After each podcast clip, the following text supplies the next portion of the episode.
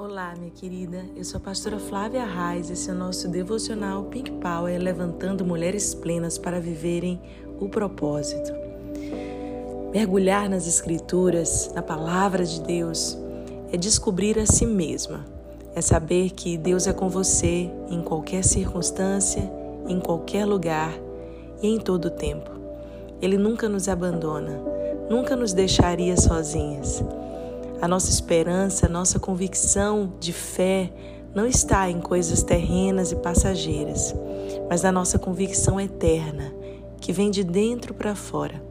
Deus é conosco e ninguém pode mudar isso. A cada dia que recebemos mais revelação do seu amor por nós, podemos nos apaixonar e, aliançadas com Ele, prosseguir para viver a plenitude daquilo que Deus tem para nós. Nunca abriremos mão do seu chamado, da sua voz e desejamos de todo o coração uma revelação ainda maior da sua glória.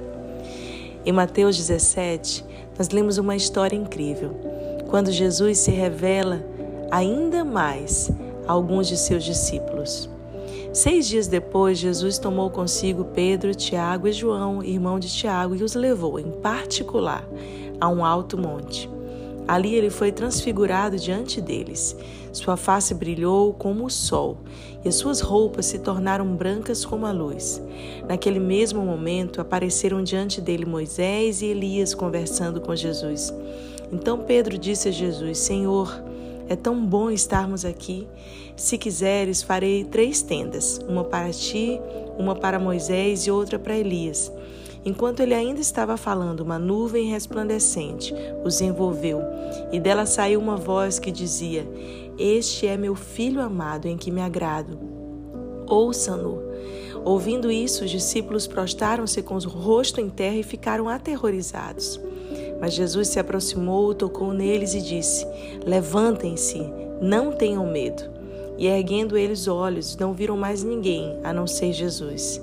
Enquanto desciam do monte, Jesus lhes ordenou: Não contem a ninguém o que vocês viram, até que o filho do homem tenha sido ressuscitado dentre os mortos.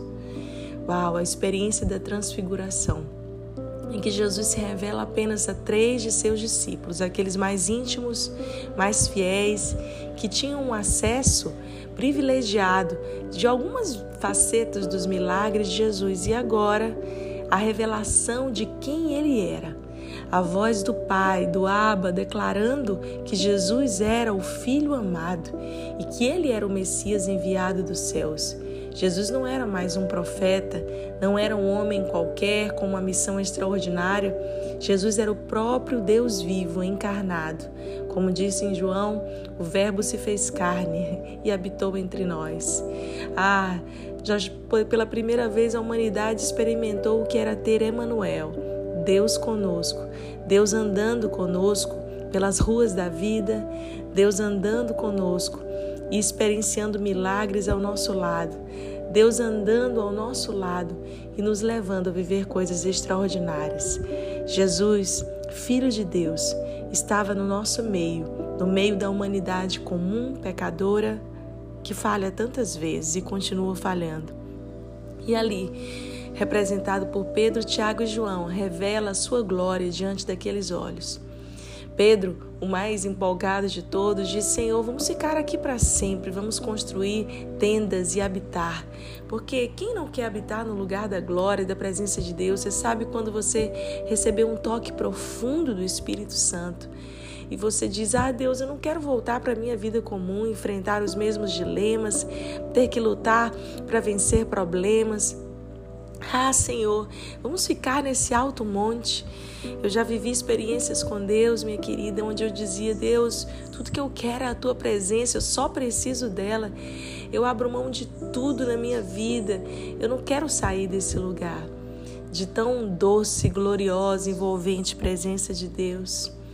Mas tudo que acontece em cima do monte, um dia precisa descer do monte, porque existe uma multidão esperando receber uma palavra de vida, uma palavra de esperança, ser curada, ser tocada pela glória, ser liberta de pensamentos humanistas e ideologias contrárias à palavra de Deus.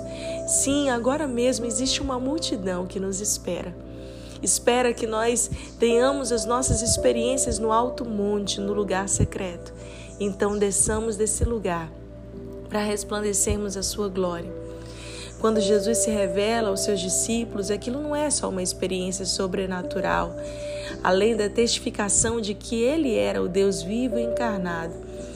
Era um sinal para uma geração de que nós devemos andar em lugares elevados de revelação, mas devemos saber descer a montanha para sermos pessoas comuns que carregam o sobrenatural. Sim, minha querida, essa é a nossa missão de vida. Em poucas palavras, eu resumo aqui a minha paixão eterna de conhecer e prosseguir em conhecer a Deus todos os dias, de ter revelação dele, das suas obras mais lindas, de me maravilhar e de me deixar ser transformada. Porque de nada vale uma experiência sobrenatural se ela não resultar em transformação. Ah, descer, descer do monte fala sobre pegar aquilo que você carrega e trazer para um mundo caído, sem esperança e que precisa de vida. O mundo ainda precisa de Deus e você pode apresentá-lo bem aí, à sua família, ao seu círculo de amizades, a pessoas que Deus vai te dirigir. Faça a diferença, seja luz. Manifeste a glória que você um dia tem, recebeu de Deus e continue a buscá-la de todo o coração. Deus te abençoe no dia de hoje, te dê um final de semana incrível, abençoado, cheio de revelações, para que você possa ser essa mulher plena diariamente, confiante, sempre abundante na obra do Senhor. Um beijo grande.